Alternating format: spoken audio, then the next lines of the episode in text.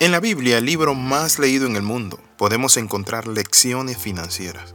Podemos encontrar lecciones de cómo producir, ganar, cómo nosotros podemos enfocarnos. Pero hoy quiero hablarle acerca de una parábola de Mateo 25 del 24 al 28. Bienvenido a este devocional titulado El que más tiene. En Mateo 25 del 24 al 28 se nos habla de la parábola de los talentos que un comerciante se fue a vivir a un país lejano y le entregó talento a tres de sus empleados. La Biblia dice que al primero le entregó un determinado número, al segundo también, aunque menor, y al tercero le entregó solo uno. La palabra dice así, pero llegando también el que había recibido un talento, dijo, Señor, te conocía que eres hombre duro, que ciegas donde no sembraste y recoge donde no esparciste, por lo cual tuve miedo y fui y escondí tu talento en la tierra. Aquí tiene lo que es tuyo. Respondiendo su Señor le dijo, siervo malo y negligente, sabías que ciego donde no sembré y que recojo donde no esparcí. Por tanto, debías haber dado mi dinero a los banqueros y al venir yo hubiera recibido lo que es mío con los intereses. Quítenle pues el talento y denle al que tiene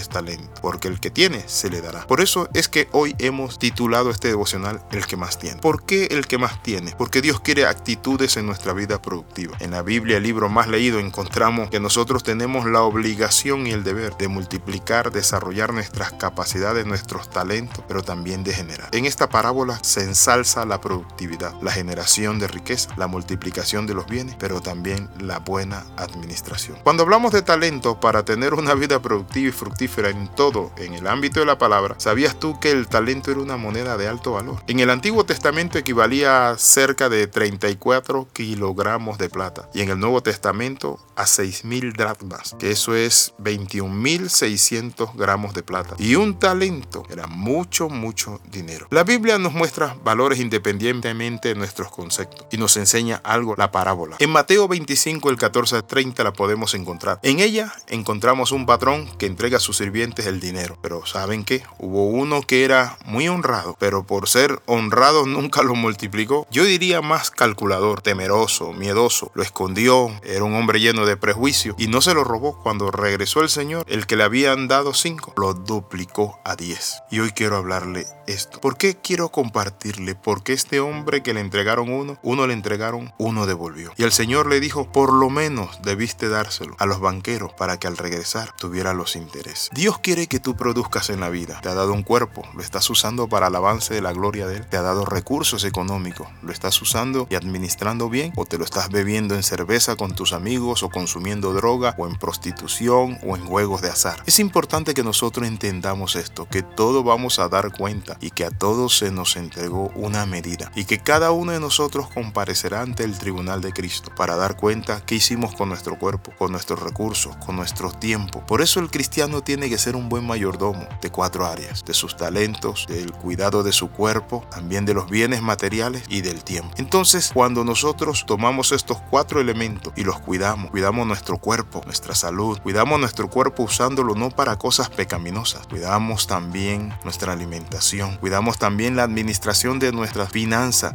pero cuidamos también la administración de nuestro tiempo. Entonces cuando venga el Señor le vamos a dar cuenta, es cierto, pero no devolviéndole uno, sino multiplicando eso. La Biblia dice que nosotros tenemos que dar fruto, por eso la palabra dice, haced frutos dignos de arrepentimiento. El arrepentimiento que es metanoia lleva fruto. La pregunta es, ¿está usted dando fruto? ¿Está usted guardando esos talentos que el Señor le ha dado o lo está invirtiendo? ¿Está invirtiendo su vida para ayudar y bendecir a otro? ¿Está invirtiendo su recurso para ensanchar el reino? Está invirtiendo su tiempo para darle a Dios lo mejor de Él. Quiero terminar con una palabra de oración. Si usted no lo está haciendo, ore conmigo. Señor, yo reconozco que no he estado siendo buen administrador. Padre Santo, que los talentos o el talento que me has dado, Señor, no lo estoy usando bien. Pero Señor, Padre, te pido que me ayude. Pero también oro, Señor, Padre Santo, por aquellos que están usando bien su tiempo, sus recursos, su talento. Ayúdanos y ayúdales a crecer y a madurar. Amén y amén. Escriba al más 502 42 45 6089. Bendiciones de lo alto, le saluda el pastor Alexis Ramos.